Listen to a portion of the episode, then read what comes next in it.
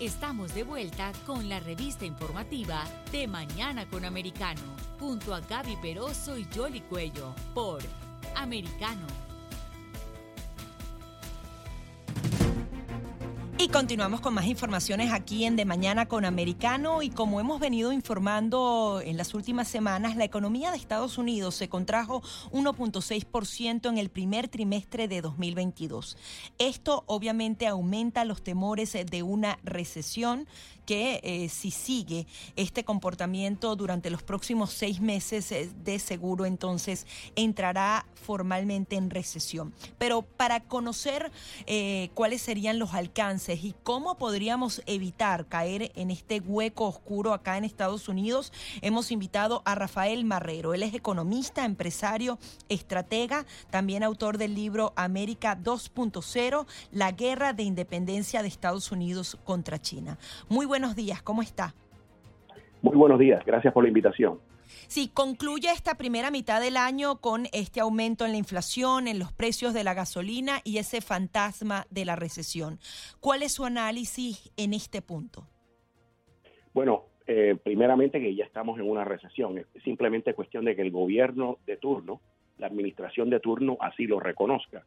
Eh, se esperan proyecciones para el próximo 13 de julio, eh, sería la semana próxima, Uh, usualmente el, el Buró de Estadísticas del Departamento del Trabajo las publica el jueves, así que veremos la semana que viene cuál es la cifra que ellos van a plantear. Pero, se dice que la recesión, para que realmente sea oficial, eh, no, no, no se trata de una u otra administración, sino que tiene que haber eh, un, un registro negativo durante seis meses continuos. Hasta ahora se ha, se ha registrado en este primer trimestre, ¿no?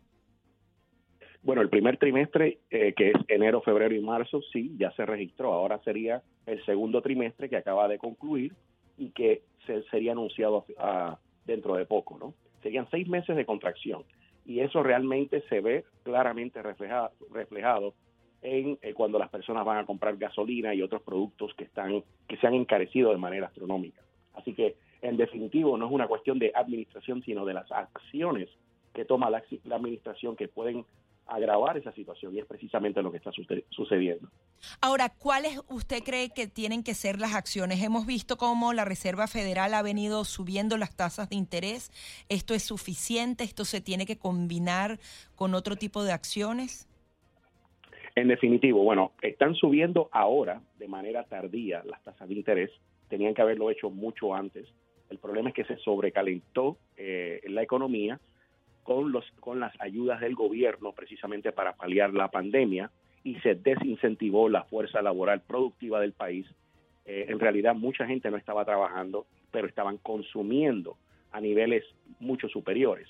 Entonces estamos hablando de número uno, número uno, eh, para poder bajar la inflación tenemos que reducir drásticamente los gastos federales y esta administración no es partidario de eso. Fíjese que en el 2019 tuvimos gastos aproximadamente de 4,76 billones, en el 2020 de 6,79 billones y en el 21 de 7,02 billones de dólares, una tendencia alcista. En los últimos dos años, la Fed compró más de 3 billones de dólares en bonos del gobierno, bonos corporativos y valores hipotecarios. Entonces, imprimió mucho dinero para cubrir estas compras.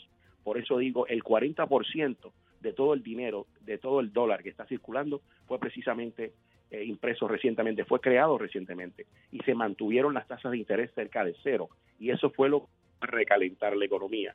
Estimuló la oferta monetaria en casi un 50%. De manera que menos gastos federales es una cosa. Lo segundo, una medida concreta que debe es menos subsidios inmobiliarios. Desde marzo del 2020, la Fed compró aproximadamente 1,2 billones, trillion en inglés, de valores respaldados por GSEs. Ahora posee 2,7 billones. Eso es un aumento del 125%. Como resultado de eso, los precios de la vivienda aumentaron desde, desde el inicio de la pandemia un 33% y en los últimos 12 meses casi un 20%. Esto representa un récord para todos los tiempos, superior a la burbuja inmobiliaria del 2008. Ojo, también la relación entre precios de la vivienda e ingreso medio está superior al 7,2% y los pagos de las hipotecas basados en costo medio de la vivienda aumentó un 50%. Por ello indico que tenemos el nivel más negativo desde el 2008 y que menos subsidios inmobiliarios como acción número dos de la actual administración sería un paso correcto. Tercero, mayor acceso a la energía. Y a esto voy, me remito de nuevo a las pruebas. La política de la actual administración del señor Biden contra los combustibles fósiles ha llevado a, disparar los precios del petróleo. Se duplicaron el año pasado. La producción nacional está al 10% por debajo del nivel antes de la pandemia. Los retrasos en las medidas, en las metas de Biden, estamos hablando de que el, para el 2021, 27,7 gigawatts de energía eólica y solar, 45% de lo necesario. Señores, no podemos seguir en una tendencia a mover hacia una energía verde cuando aún no podemos estar a la par con la demanda que se ha generado. Las instalaciones también disminuyeron un 3% en el 2021 en comparación con el 2020. Cuarta medida concreta, y esto, esto va a ser algo a mediano o largo plazo, pero es necesario, regresar al gold standard. Las ventajas que eso presenta, número uno, sería estabilizar los precios, ni inflación ni deflación. Previene eso las recesiones, impone tasas internacionales fijas y reduce la incertidumbre en el comercio mundial. Por último, y esto creo que es el más importante que va a dar al traste con el actual modelo de exportación de trabajos y más bien para internalizar la, la industria y repatriarla a Estados Unidos, es el retorno al Made in USA. En abril, las ganancias ajustadas de la inflación fueron 2,6% menores comparadas a la igual etapa en el 2021.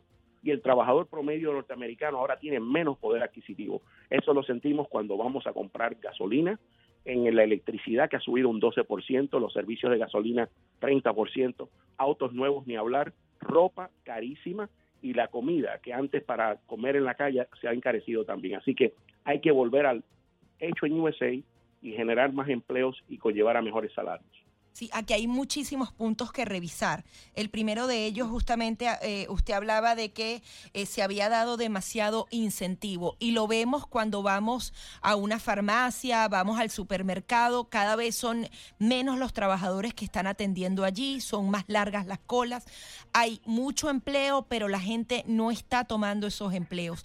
¿Por qué sucede este fenómeno? ¿De dónde eh, se están manteniendo las familias que, que no están tomando los empleos que están presentes? Lo que pasa es que el gobierno eh, inundó el mercado, la administración inundó el mercado con dinero y desincentivó la fuerza laboral productiva. Lo veo todos los días con clientes que tienen agencias de staffing que no pueden conseguir empleados para llenar los contratos que han ganado para la construcción y otros rubros principales que mueven la economía de este país. Específicamente en el sector de consumo, de bienes y servicios que representa el dos tercios de la economía en este país, de nuestra economía de 21 trillion o billones, miles de millones, perdón, no se consigue específicamente en mano de obra porque las personas aún están viviendo de, de los fondos que adquirieron durante la pandemia.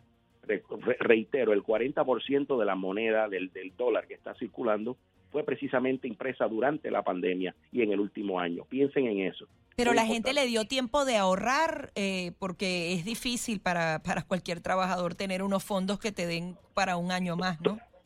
Fue una combinación de, fondos. Algunas personas cobraron dinero de, del préstamo de, por desastre de la pandemia para sus pequeños negocios o tenían un pequeño negocio que habían empezado apenas y recibieron montos astronómicos préstamos de hasta por 30 años, de plazos de 30 años, a bajísimas tasas de interés, y eso fue lo que incentivó el consumo de esa, de esa línea de crédito, que actualmente el gobierno se ha convertido irónicamente ahora en no, no en, en quien avala los préstamos, sino en prestamista de la pequeña empresa, y eso es preocupante. También usted hablaba de esos subsidios inmobiliarios. Quería que profundizara un poco más en ese tema, sobre todo porque entonces podría existir el, temor de que existe una nueva burbuja inmobiliaria. Bueno, es que se, se está dando, la, la, la, burbuja inmobiliaria se está dando. Precisamente le comentaba que desde marzo del 2020 la Fed compró 1,2 billones de dólares en valores respaldados. Estamos hablando de un monto astronómico. Actualmente posee más de 2,7 billones eh, en, en, español, perdón, billones en billones español. Es, que, es decir, un aumento del 125%. Como resultado de eso, específicamente, los precios de la vivienda aumentaron radicalmente desde el inicio de la pandemia. En los últimos 12 meses ha aumentado un, casi un 20% 19,5 y desde el inicio de la pandemia un 33%. Y para usted ese, precio es artificial, no no es el, el precio real del mercado. Sí, sí, porque se convierte en subsidio del gobierno, precisamente no no producto de la misma dinámica natural del mercado libre, sino artificialmente sostenido a, expensas de los contribuyentes, lo cual resulta en dos cosas. Número uno, en sobrevalorar un activo que va a estar en decrecimiento más dentro de poco. Y por otro lado, el aumento de la deuda pública, para lo cual tenemos que emitir bonos del Tesoro que luego vienen países como China a comprar y eso nos pone en manos de una potencia extranjera, que es lo que está sucediendo actualmente. Sí, justamente quería hablar de eso, porque usted ha escrito el libro América 2.0, la guerra de dependencia de Estados Unidos contra China. ¿Estamos perdiendo esa guerra acá en América? Estamos perdiéndola y de una manera que realmente es, da lástima lo que está sucediendo en este país y el norteamericano promedio, estadounidense promedio, ni se da cuenta. Simplemente compran los productos y no se dan cuenta que en el sector comercial es prioridad número uno a nivel nacional diversificar y priorizar nuestra cadena de suministro. Fíjese qué ironía de la vida, que tuvimos que recurrir precisamente al país donde se originó el virus del Partido Comunista Chino, precisamente eh, para buscar los productos, los insumos sanitarios para paliar esa misma crisis. También el sector cibernético se ha aumentado drásticamente eh, el, tema de la, del robo de la, de la propiedad intelectual. Los Estados Unidos están ante constante amenaza por parte del Ejército Popular de Liberación, del Partido Comunista Chino, de nuestros robos, del robo de nuestros datos biomédicos y también datos robados de la oficina de personal del gobierno de los Estados Unidos y de los buros de créditos como Equifax en el sector tecnológico, militar, sanitario e informativo, ni hablar. Estados Unidos está ante una, una plaga muy, muy seria. Eh, los chinos se han dedicado precisamente a espiar nuestras facilidades militares, a atacarlas constantemente de manera cibernética y existe la posibilidad de un ataque de pulso electromagnético, lo cual dejaría nuestra banca y sectores críticos completamente al descubierto e inoperantes. Nos queda un minutico. ¿Usted cree que la reunión del G7 y de la OTAN poniendo el marcador amarillo a esa amenaza china eh, eh, va a ser suficiente para frenarlo? ¿Se van a tomar las medidas necesarias? No tienen otra alternativa que hacerlo. El problema es que la actual administración es muy débil, le tiembla el pulso cuando se trata de tomar medidas firmes. Fíjese que con un, con un presidente eh, fuerte en la Casa Blanca la ecuación de fuerzas cambia completamente, la correlación de fuerzas. Prueba de ello lo fue que en la administración del anterior presidente, de nuestro presidente Donald Trump, no hubo guerras. También durante la administración de, eh, del presidente Reagan, inmediatamente tras ser juramentado como presidente de la República, los rehenes en Irán fueron liberados de inmediato por una cuestión de percepción y de poder. Así que realmente tenemos que regresar a esos a ese tipo de mandato, a ese tipo de gobierno y no es no seguir como un país débil que no produce petróleo y que está está endeudado y con productos inflados. Así es, seguiremos dándole seguimiento a todas estas informaciones. Muchísimas gracias por su participación. A usted, gracias. Rafael Marrero, economista, empresario y estratega, también autor del libro América 2.0, la guerra de independencia de Estados Unidos contra China. Breve pausa y ya venimos con más.